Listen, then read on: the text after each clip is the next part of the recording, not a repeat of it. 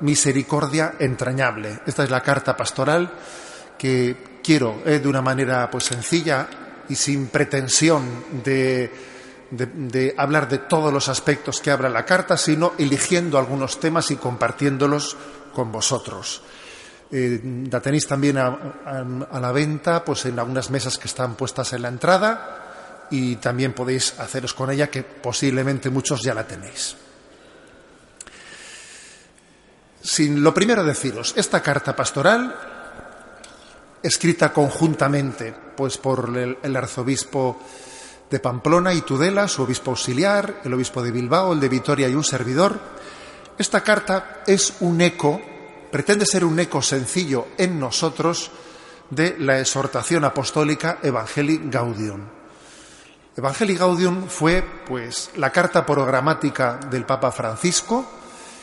Creo que ha tenido una recepción muy grande. Posiblemente nunca había habido un documento de la Iglesia tan leído, tan recibido. Evangelii Gaudium, también que por cierto tuvimos ocasión de presentar aquí mismo en esta, en esta catedral. Y y desde luego es impresionante ¿no? observar la difusión que ha tenido la propia, la propia presentación de Evangelii Gaudium. Me decían también en IDAT que su venta ha sido muy grande, muy superior a lo que generalmente suelen ser los documentos pontificios. Creo que Evangelii Gaudium ha aportado pues, el alma de Francisco en estado puro, el alma de Francisco. Hoy he tenido ocasión de tener una, una entrevista en un medio de comunicación, Forum Libertas, que es un medio de comunicación de, de Barcelona, y una cosa que yo allí pues, he manifestado es que me parece que la llegada del Papa Francisco es una jugada maestra de la providencia. Una jugada maestra de la providencia que es capaz de saber en cada momento esta iglesia nuestra que puede necesitar, qué marcha conviene cambiar, pues para que podamos seguir nuestra navegación. Creo que la clave de nuestro Papa Francisco está en su sencillez evangélica. Las cosas muchas veces cuanto más sencillas son, pues resultan más fácilmente entendibles, mejor comunicadas, sencillez evangélica, que le hace, creo que está haciendo, pues el Papa Francisco, que muchos corazones que estaban en la desafección, que estaban pues con una con un grado de antipatía muy grande, muy considerable, pues hacia el propio papado, hacia la Iglesia Católica, pues puedan tener, yo diría que un cambio, un giro copernicano, porque pasar de la desafección al cariño y al afecto, eso es muy difícil, eso es un auténtico milagro, eso sí que es la caída del muro de Berlín, ¿eh? que caiga la desafección, que cambie el desafecto por el afecto. Yo creo que es una jugada maestra de, la, de esa providencia que nos dirige. Su sencillez evangélica le lleva a tener una opción preferencial, a amar una iglesia pobre en favor de los pobres y entiende además que los pobres nos evangelizan y nos llama a ser una iglesia en salida. Es un gran regalo. También es verdad, también es verdad, porque lo primero que hace nuestra carta pastoral es encuadrarla en, esta exhortación apostólica y decir también que esa exhortación apostólica hay que entenderla pues en el contexto de la tradición de la Iglesia, porque sí es verdad también que a veces pues se habla del Papa Francisco, se le pretende presentar pues casi como pretendiendo estar en contraposición con los papados anteriores, o como si existiese una ruptura en la tradición de la Iglesia, y eso es una deformación obviamente que no debemos de permitir. La misma providencia que nos trae el Papa Francisco es la que nos trajo a, Papa, nuestro Papa emérito y a San Juan Pablo II, la misma. Y cada uno de los papas tiene un subrayado especial. San Juan Pablo II subrayó la esperanza, Benedicto XVI subrayó la fe. El Papa Francisco subraya la caridad. Por eso creo que es muy importante que tengamos una apertura al, allá donde el Espíritu Santo sopla en cada momento, confiando en la acción del Espíritu y no, no entrando nunca, ¿no?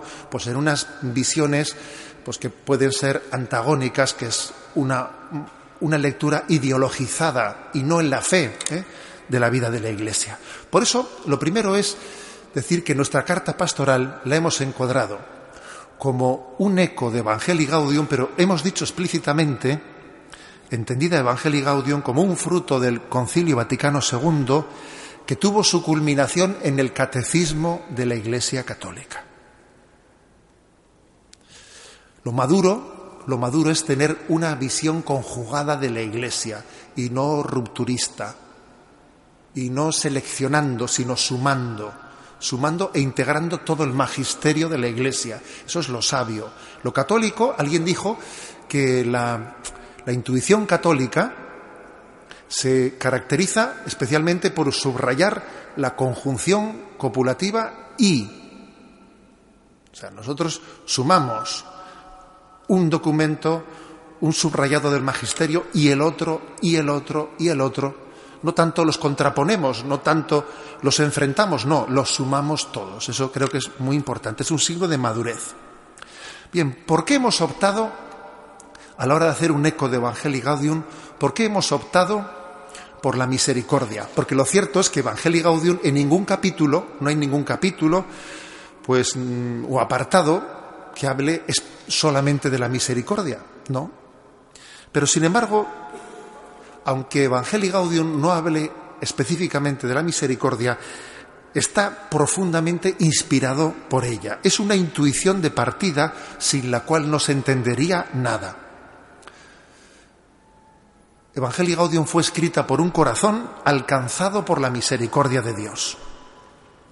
Y además también hemos elegido esta clave de la misericordia porque creemos que en la actual situación en la que nos encontramos hay una especial necesidad del mensaje de la misericordia.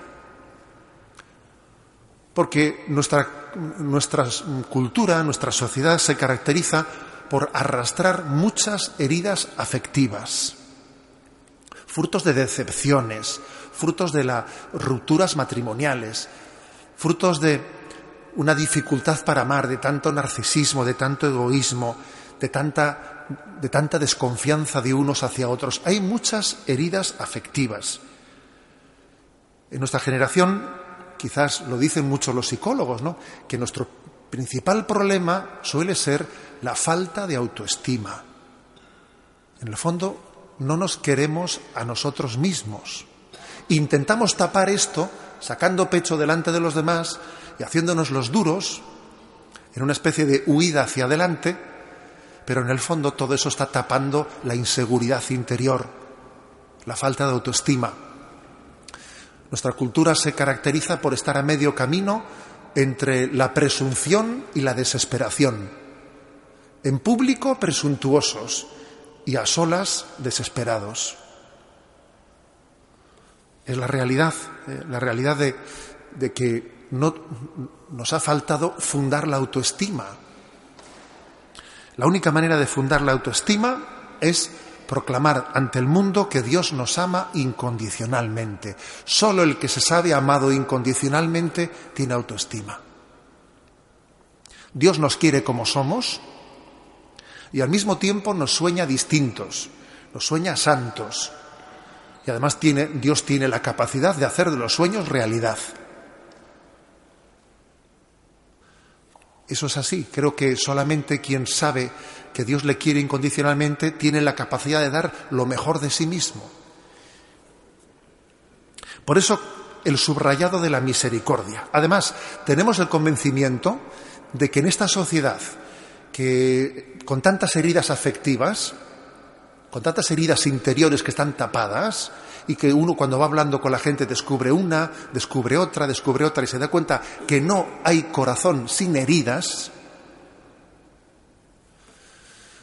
uno entiende que en esta sociedad, para poder transmitir un mensaje, es condición previa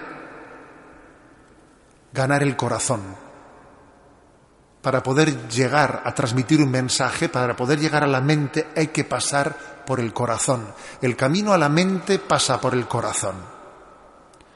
Lo afectivo es condición previa para coger un mensaje. Por eso el mensaje de la misericordia, que subraya, subraya cómo Dios vuelca su amor en nuestras heridas es determinante, es clave. Quizás también pueda explicar por qué también de la extensión y de, de la conocida devoción de la Divina Misericordia en el siglo XX. Además también creo que la necesidad de subrayar la misericordia tiene también su razón de ser en un contexto en el que el anticlericalismo y una visión laicista que es muy predominante, por lo menos entre nosotros, pues la verdad es que necesitan, necesitan ser abordadas de una manera, ¿no? Una, manera que, que, que permita superarlas. Es curioso que la Iglesia, la Iglesia mantiene un ideal alto de santidad, no hace rebaja en sus ideales, pero al mismo tiempo tiene capacidad de tener paciencia con quien está lejos del ideal. Las dos cosas son verdad. La Iglesia no baja el listón de la santidad y tiene misericordia con quien está muy lejos de la santidad. Está en camino, sencillamente. Y sin embargo en este mundo pasa lo contrario. En este mundo secularizado los ideales se han perdido. ¿eh? Se han devaluado los ideales. Y sin embargo se hace leña del árbol caído. No se le permite a alguien fallar. Si, se falla, si alguien falla, nos cebamos en él. Justo lo contrario que el ideal cristiano, que es los ideales no se negocian. Y sin embargo tenemos paciencia con cada uno de nosotros que estamos lejos de los ideales. En este mundo, sin embargo, los ideales se devalúan y, sin embargo, al que, al que va débil por la vida, pues se le critica, se le, de una manera inmisericordia, y se hace, como se dice popularmente, leña del árbol caído. Creo que, mm, por ello, en este contraste tan grande, nuestra, nuestra moneda, nuestra, nuestra carta de presentación es la misericordia. ¿Qué es la misericordia? ¿Qué es? Santo Tomás de Aquino lo recoge la carta pastoral y también lo recoge Evangelii Gaudium. Santo Tomás de Aquino dice que la misericordia es la mayor de todas las virtudes, ya que a ella pertenece volcarse en nosotros y más aún socorrernos. Esto es peculiar de quien es superior, de quien es infinito, de quien, solamente Dios puede tener plena misericordia. Y especialmente, dice Santo Tomás, en la misericordia resplandece de una manera especial la omnipotencia de Dios. Nunca Dios es tan grande y tan poderoso como cuando ejercita, ejerce su misericordia. ¿Qué características tiene la misericordia? La misericordia es el amor volcado en el mísero, el amor volcado en quien no lo merece. Por ejemplo, pues unos, unos novios no, no, no es normal, no parece ni siquiera equilibrado que la característica principal de un novio a una novia sea la misericordia. Hombre, no. Entre un novio y una novia tiene que haber otro tipo de amor. O que la característica principal del amor de un hijo a su padre sea la misericordia. No, no. La misericordia es, es el amor que se vuelca en quien no lo merece. En el fondo la misericordia plena es, es la de Dios hacia cada uno de nosotros. Porque curiosamente, cuanto menos lo merecemos, es cuanto más lo necesitamos. Aquí hay una contradicción. Necesito ser amado, pero además cuanto menos lo merezco, más lo necesito. Y ojo, y eso que nos pasa con respecto a Dios luego nos pasa en nuestras relaciones humanas. En un matrimonio cuando hay una crisis, si alguien está teniendo un comportamiento indebido, indebido, justamente cuanto menos se merece que le amen, es cuando más lo necesita. Así, así es Dios con nosotros que a menor merecimiento vuelca más su amor y se prodiga más en quien más lo necesita. de una manera similar como un padre o una madre hace su predilección en el hijo más necesitado, en el más débil. En la encíclica Divisa y Misericordia de San Juan Pablo II, de una manera inusual, porque eso no suele ser normal, hay una nota de pie de página, esas notas de pie de página que suelen ser de aspectos un poco técnicos, muy larga, que casi tiene un folio y medio. Y es una nota de pie de página en la que San Juan Pablo II hacía una exégesis de, de qué significa la palabra, etimológicamente, la palabra misericordia. Y entonces el análisis es el siguiente. Resulta que la palabra misericordia, eh, que viene del, hebreo esed, raín, significa entrañas, tiene una raíz que, viene, que proviene de la expresión entraña materna. Entraña materna. Es decir, que Dios se reveló, Dios se ha revelado la imagen de Dios Padre. A veces algunos suelen hacer una polémica de esto. ¿Y por qué Dios nos ha revelado la imagen de Dios Madre? Bueno, pues se ha revelado la imagen de Dios Padre. No hagamos una, una polémica absurda introduciendo en la Sagrada Escritura una cuestión que no está presente en ella, ¿no? Pero sin embargo, ese Dios Padre ama con amor de misericordia, que en su etimología significa entrañas maternas. O sea, Dios nos da luz. Es como el útero materno. El útero en el que Dios nos engendra y nos vuelve a hacer a nacer de nuevo.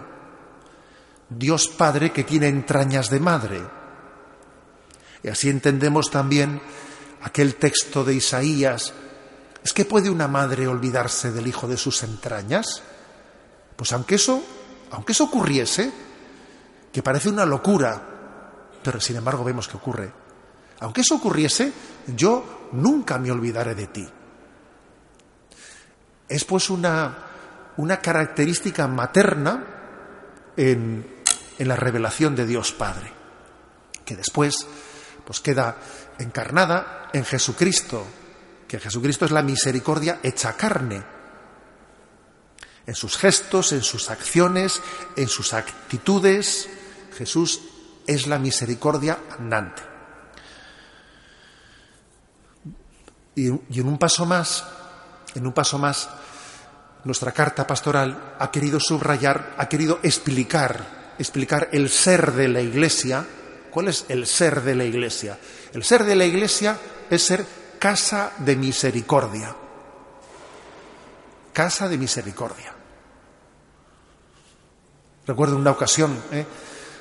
estoy hablando ya hace, no sé, pues 15 años o 20 años, una visita que, en una visita que recibí allí en Zumárraga de un grupo de testigos de Jehová que venían a hablar, ¿no?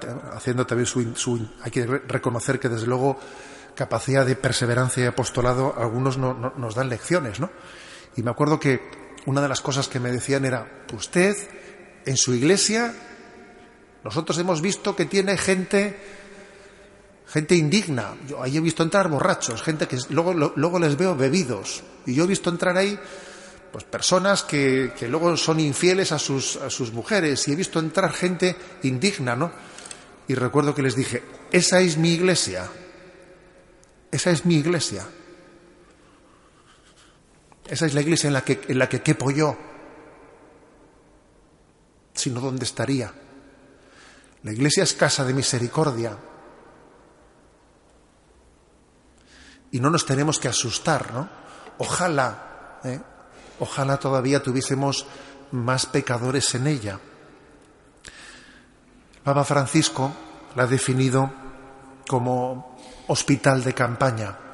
Y un hospital de campaña se caracteriza por estar allí donde está el fuego, allí muy pegadito, muy pegadito, a pocos metros, a pocos metros de donde la gente cae herida, no un hospital que está a mil kilómetros, no, no, un hospital de campaña está muy cerquita de donde la gente cae herida. Es el lugar de la misericordia gratuita, donde uno se siente acogido, donde se siente, donde sabe, sabe que va a tener siempre un abrazo de, de misericordia. Pues bien,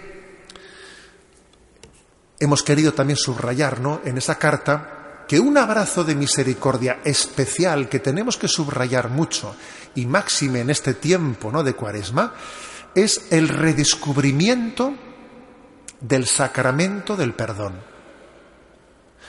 Es increíble nuestro Papa Francisco la, santa libertad que ha tenido me imagino que sonará a todos, o, o, la mayoría, esa iniciativa que puso en marcha el año pasado, denominada 24 horas para el Señor, que él pidió pues, que las iglesias, o por lo menos una en cada diócesis, de una manera simbólica, para gráficamente expresar que la iglesia tiene que tener las puertas abiertas y siempre tiene que estar dispuesta a dar el perdón acoger a los heridos como un hospital de campaña, nos pidió que tuviésemos una iglesia abierta 24 horas el tercer viernes de cuaresma, entre el viernes de cuaresma y el sábado y el, y el sábado de cuaresma, de la tercera semana de cuaresma. Una iglesia que tenga 24 horas, sacerdotes confesando. Y recordáis cómo el Papa, ni corto ni perezoso, lo hizo en la, en la Basílica de San Pedro del Vaticano y él, ante, ante, los ojos de todo el mundo, se bajó, se puso de rodillas y el primero se confesó como el primer pecador y luego se puso a confesar. Y San Pedro del Vaticano y doce iglesias más en Roma estuvieron abiertas 24 horas acogiendo el perdón de todos aquellos que se sienten heridos y piden y piden ser reconciliados. Qué importante, os voy a decir que yo tengo la firme convicción de que el renacer espiritual de la diócesis está ligado al renacer de este sacramento. Estoy totalmente convencido de ello.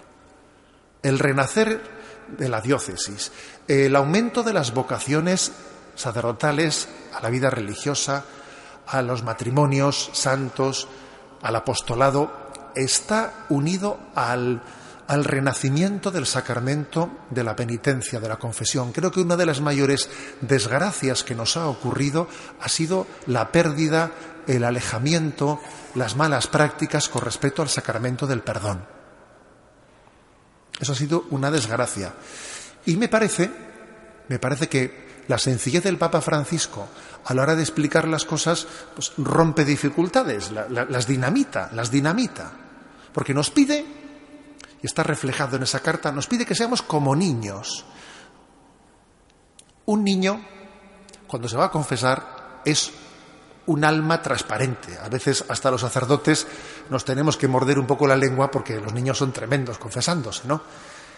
Y, y él nos invita a ser como niños en la confesión, a no ser abstractos. A veces hemos hecho de las confesiones, pues hemos hecho cosas tan, tan absurdas como ir a confesarse y decir soy pecador sin manifestar nuestros pecados personales, pero, pero eso qué sentido tiene si eso ya lo hacemos al comienzo de la misa, diciendo soy pecador.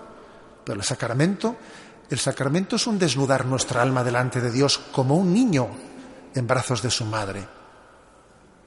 El Papa nos invita a ser, a ser almas transparentes. Incluso dice una cosa, dice, bendita vergüenza, bendita vergüenza, que yo pueda ofrecerle al Señor mi vergüenza, ¿no? Que yo, pero que sin embargo me importe más lo que Él piense de mí que lo que piensen los demás de mí. En el fondo, el sacramento, cuando uno tiene ese paso ¿no? de, acercarse a pedir perdón por sus pecados, está haciendo una manifestación pública de que a él le importa más la mirada de Dios que la mirada de los hombres. Porque tiene una mirada de fe, de la presencia de Cristo en ese sacramento. El Salmo 50, que está subrayado, eh, lo vais a ver en la carta pastoral, es una auténtica lección de decir yo pecador, yo reconozco mi pecado, tengo presente mi culpa, tengo la prontitud de ser transparente en la manifestación de mi pecado. Bien, hasta aquí un poco una explicación de, del concepto teológico de la misericordia. Luego la carta pastoral hace como una aplicación de esa misericordia en algunos escenarios especiales.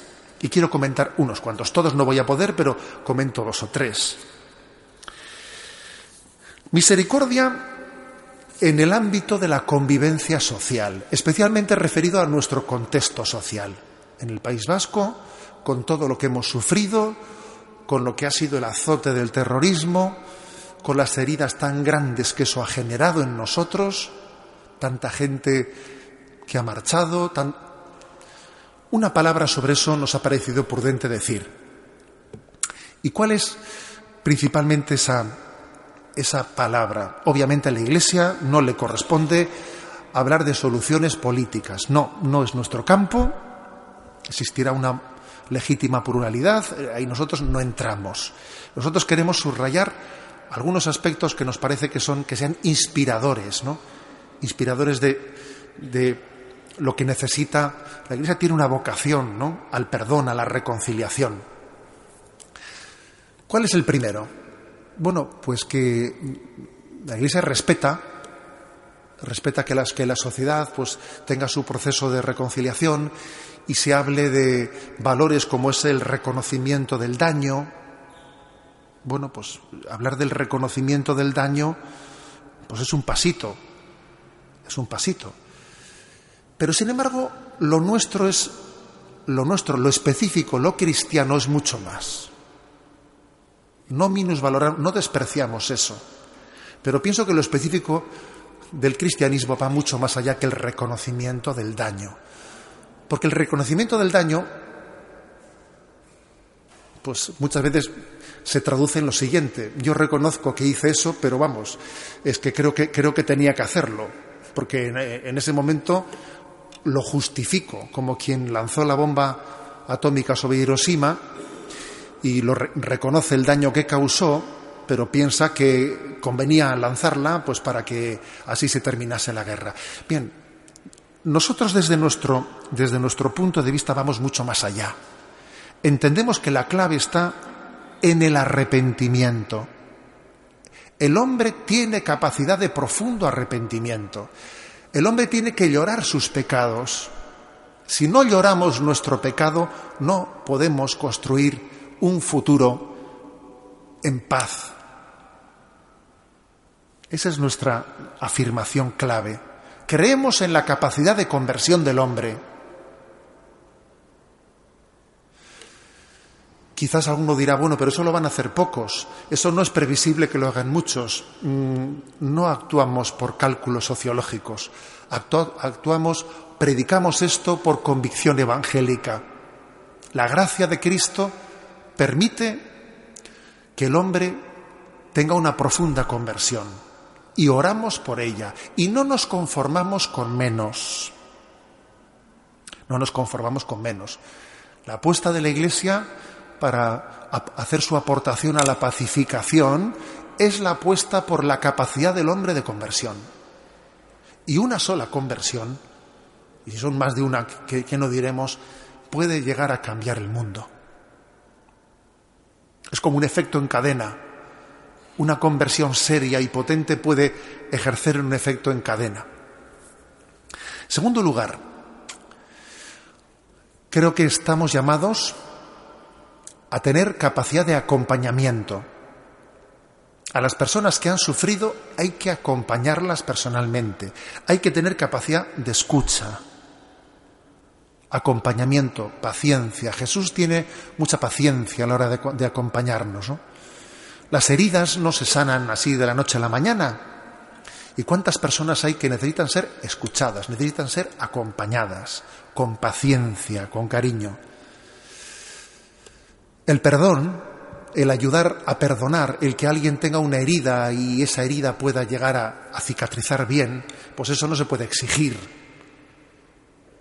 Incluso hay que tener hasta prudencia en proponerlo para no ofender cuando alguien ha sido muy ofendido, muy ofendido, pues porque, pues porque ha sido víctima de la violencia, hay que tener esta prudencia en cómo decirle perdona, porque podría entender como si no, no tuviésemos sensibilidad para percibir el mal tan grande que ha padecido. Pero sin embargo, el odio, el odio es un veneno que nosotros nos bebemos con la absurda pretensión de que haga daño al prójimo. En realidad, uno mismo es víctima de su propio rencor. Por eso tenemos que tener misericordia hacia las personas heridas, porque en el fondo son víctimas de su propio dolor. Por eso creo que y hay que tener la prudencia de no alimentar el rencor, la prudencia de no echar leña al fuego, de no incentivarlo con una manera de hablar nuestra que a veces, pues bueno, pues por, por dar sin más la razón, todavía estamos haciendo que las heridas de unas personas se prolonguen más en el tiempo y no terminen nunca de sanarse. En segundo lugar, el primer lugar en el que queremos que la misericordia se encarne es en la convivencia social. En segundo lugar, en la familia. La familia. Bueno, pues hay una cosa que es impresionante. La carta pastoral, la carta pastoral nos, nos, está recordando que aunque la familia es tan valorada, tan valorada, es una de las instituciones que está teniendo más, más crisis. Me parece que los centros de orientación familiar, los que llamamos COF, que lo tenemos en la diócesis, y creo que es bueno que lo sepáis, los centros de orientación familiar atienden a las parejas en crisis, a las familias con problemas en la educación de sus hijos. Creo que un centro de orientación familiar forma parte de ese hospital de campaña del cual hablaba antes. Recuerdo que siendo obispo de Palencia, el gobierno de Castilla y León sacó una ley, promulgó una ley de mediación familiar y yo dije, qué bien. ¿eh? Entonces cogí esa ley con mucho gusto, empecé a leerla y me llevé el gran chasco de comprobar que esa ley de mediación familiar consistía en apoyar las iniciativas de cómo ayudar a los que se quieren separar, para que se separen con un buen entendimiento. Y pedí, pedí cita para, para hablar con el consejero de familia ante mi asombro y le dije, oiga, esta ley de mediación familiar que se acaba de, publicar, de aprobar, no ayuda a las instituciones que lo que quieren es que el matrimonio se, se sane, se arregle y puedan seguir conviviendo. No, no, es únicamente para ayudar a separarse. Es increíble, pero esto es así. En este momento la palabra mediación ha pasado a significar mediar para ayudar a separarse, pero no significa mediar para ayudar a arreglarse. Es increíble. Prácticamente en este momento la Iglesia casi está sola, sola en su intento de ayudar a que el matrimonio, a que el matrimonio tenga la capacidad de sanar sus heridas y que no opte por el camino corto, por el atajo corto de la ruptura de la cual se deriva tantísimos sufrimientos. Aquí hay unos datos que se dan, por cierto, en la carta pastoral, que son increíbles, como que en estos momentos, a los cinco años, cinco años después del matrimonio, tanto, me refiero, datos globales, sin distinguir matrimonio por la Iglesia o matrimonio por lo civil, a los cinco años del matrimonio ya solo quedan el 50%, el 50% se han separado ya a los cinco años. 50%. Por lo tanto, creemos que tenemos que predicar, tenemos que apostar especialmente por volcar, ¿eh? por volcar la misericordia de Dios sobre el matrimonio y las familias. Es la gran esperanza la familia y al mismo tiempo está atravesando una profunda crisis, crisis cultural.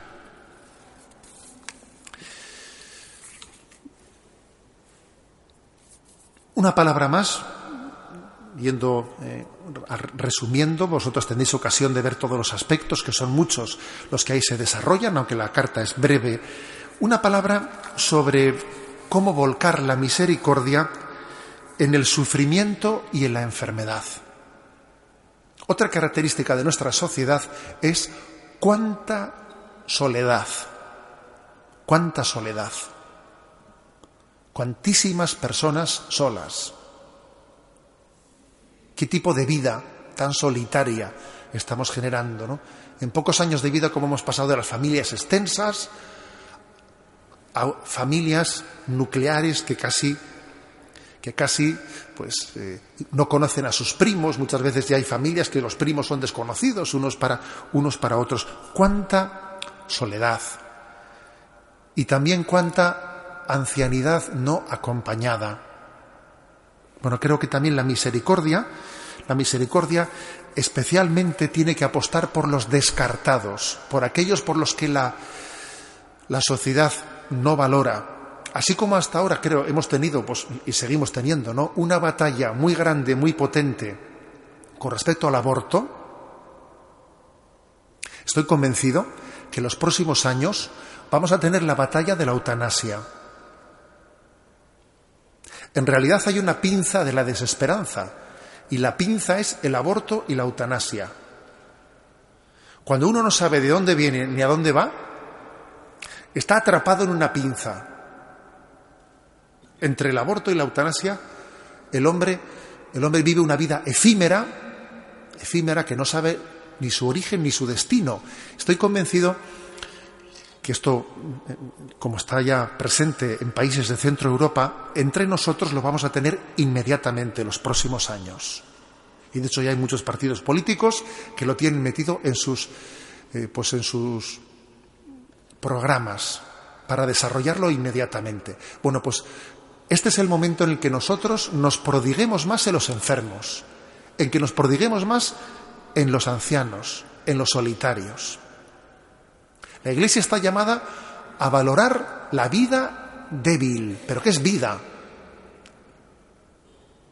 Eh, creo que es una sensibilidad especial la que Jesús nos da, ¿no? Para conmovernos ante la vida débil, en la que se desarrolla todo el don de Dios y en la que está presente Dios mismo, la Santísima Trinidad, en la inhabitación de Dios dentro de nosotros. Somos templo de Dios. Dios habita en nosotros. Recuerdo unas religiosas italianas hace, hace, ya un tiempo en un debate que hubo, ¿no? En un debate, pues en un hospital, porque un padre había pedido pues, que su hija se le aplicase la eutanasia porque, porque estaba pues estaba en coma, en un coma prolongado, el padre pidió, pidió que se aplicase la eutanasia a su hija. Y las religiosas que le cuidaban fueron delante del juez y le dijeron, ante el asombro de ese juez, le dijeron, solo le pedimos que nos permita seguir amándola y dejarnos querer por ella le queremos, porque era un hospital católico, le queremos a esa chica entrañablemente y nos sentimos queridos por ella. Solo le pedimos poder seguir amando. Creo que es, otra, es otro gran reto y estamos llamados a, a vivirlo en intensidad. Y por último, he elegido otro aspecto con el que quiero terminar, la comunicación. La comunicación porque estamos en el mundo de la comunicación, porque esto es así. ¿eh? Pues porque sí, porque es que no podemos, no podemos dar testimonio sin contar con este elemento tan fuerte, tan determinante, ¿no? como es el influjo de los medios de comunicación. ¿Cómo difundir en clave misionera el, mensaje evangélico? Y creo que todas las presencias son, son son necesarias. Ahí está una radio religiosa como Radio María, pues que también tanto bien hace. A veces tenemos medios de comunicación que nos quejamos porque no, porque vemos que no aciertan, porque tienen carencias grandes, pues nuestra televisión de 13TV, la COPE, a veces pues sufrimos, sufrimos porque vemos que hay cosas pues que no nos satisfacen y creo que está bien que suframos y que nos quejemos y que intentemos mejorar las cosas. Pero creo que tenemos que ser atrevidos, atrevidos. En nuestra presencia, en, la prensa local, en nuestra presencia también en las redes sociales. Y aprovecho para deciros que este año, eh, la semana la semana llamada de Ricardo, del Secretariado Social de Ricardo Alberdi, que suele organizar un tema cada año, bueno, pues este año el tema que va a tratar es el de los retos éticos de la comunicación y sus potencialidades evangelizadoras. Y serán los días 1, 2 y 3 de junio. Y entre otros invitados estará el que fue creador del Twitter, del Twitter del Papa, Gustavo Entrala, que además él también, además de ser pues, pues alguien muy especialista en estos temas, él también tiene, ha tenido lucha combate pues por intentar utilizar las tecnologías superando las adicciones. Y él mismo está dentro de un programa de superación de las adicciones. Y él mismo espero que nos dé testimonio de cómo utilizar las tecnologías sin esclavizarnos con ellas, superando el riesgo de las adicciones, que también creo que estamos llamados a, a estar presente en este mundo moderno y al mismo tiempo saber utilizarlo con señorío y no con esclavitud. Y además también eh, le, le, hemos invitado a Daniel Pajuelo, que es el que ha recibido junto con el grupo y misión el premio Bravo de la Conferencia Episcopal Española, el premio Bravo de Comunicación, para que nos comparta en esos días una experiencia de evangelización, de cómo hoy en día podemos evangelizar en los nuevos medios de, de comunicación. Tenemos que ser atrevidos. ¿eh?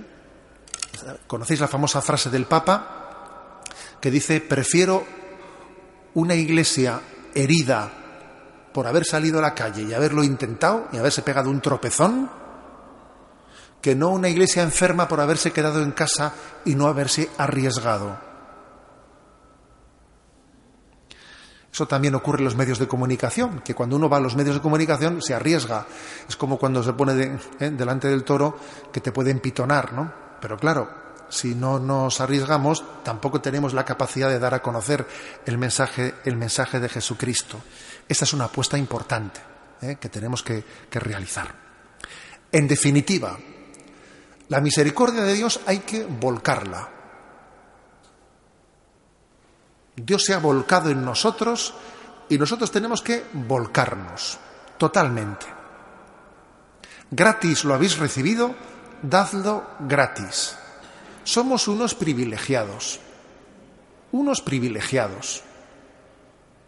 Por la cantidad de, dones que hemos recibido, Dios nos ama entrañablemente, ¿no?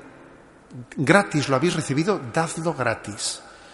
Vamos a a discernir, yo os invito a que en la lectura de esa carta pastoral, pues hagáis un discernimiento, doble discernimiento. Primero, ¿cómo acoger mejor la misericordia de Dios? Déjate querer, sé dócil para dejarte querer. Dios te quiere querer.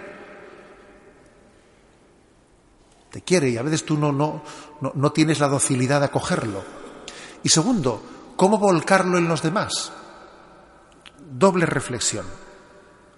Cómo tener mayor receptividad y cómo ser mensajero y difusor de ese don inmerecido que hemos recibido. Os invito a que esa, a que esa lectura ¿no? nos acompañe en este tiempo de, de cuaresma y a que nos pongamos ante María, nuestra Madre, ¿no? como Madre de Misericordia. Si os parece, vamos a concluir ¿no? rezando la salve, en la cual le decimos a María, pues que nos muestre en ese, desde ese rostro misericordioso el corazón de Cristo. Nos ponemos en pie.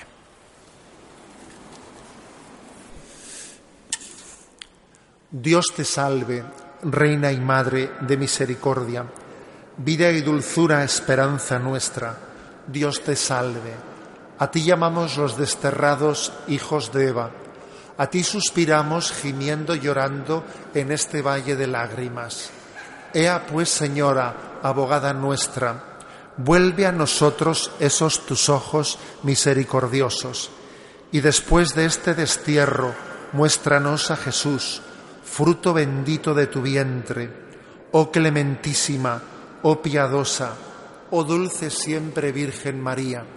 Ruega por nosotros, Santa Madre de Dios, para que seamos dignos de alcanzar las promesas de nuestro Señor Jesucristo. Amén. Antes de dar la bendición, un par de avisos. decir que ahora los peregrinos, esto es por dar envidia a los demás, ¿eh? esto lo hemos hecho un poquito con un poco de, no sé si hemos sido malos para dar envidia a los otros. ¿eh? No, ojalá todos podamos eh, peregrinar en alguna ocasión a Tierra Santa. Lo haremos de vez en cuando, peregrinaciones a Tierra Santa. Pero los peregrinos que salen el día 14, que se queden, por favor, eh, que ahora pues, darán avisos, etcétera, de cara a la preparación de la, de la peregrinación. Os prometemos eh, rezar por todos en los lugares santos, especialmente en el Santo Sepulcro, lugar de la resurrección de Jesucristo. Os prometemos ofrecer especialmente esa Eucaristía. Decir también que en las mesas de la, entrada está a vuestra disposición la carta pastoral y también quien desea aprovechar para comprar el libro de Hablaré a mi pueblo, en ese libro se ha recogido pues las artículos del diario vasco, charlas, ponencias y homilías de un servidor en estos cinco años. También está a vuestra disposición. Como después marcharán, ¿eh? como después marcharán, eh, pues quienes están haciendo eso, los peregrinos que quieran ahora coger la carta pastoral, pues la cogen y nos juntamos inmediatamente aquí en, eh, pues en, tres minutos, en cinco minutos nos volvemos a juntar. Y ahora recibimos la, bendición. Jauna zuekin Bedenka zaitzatela jangoiko al guztiduna. Aitak eta semeak eta Espíritu Santuak. Amén. Glorificad a Dios con vuestra vida. Podéis ir en paz. Demos gracias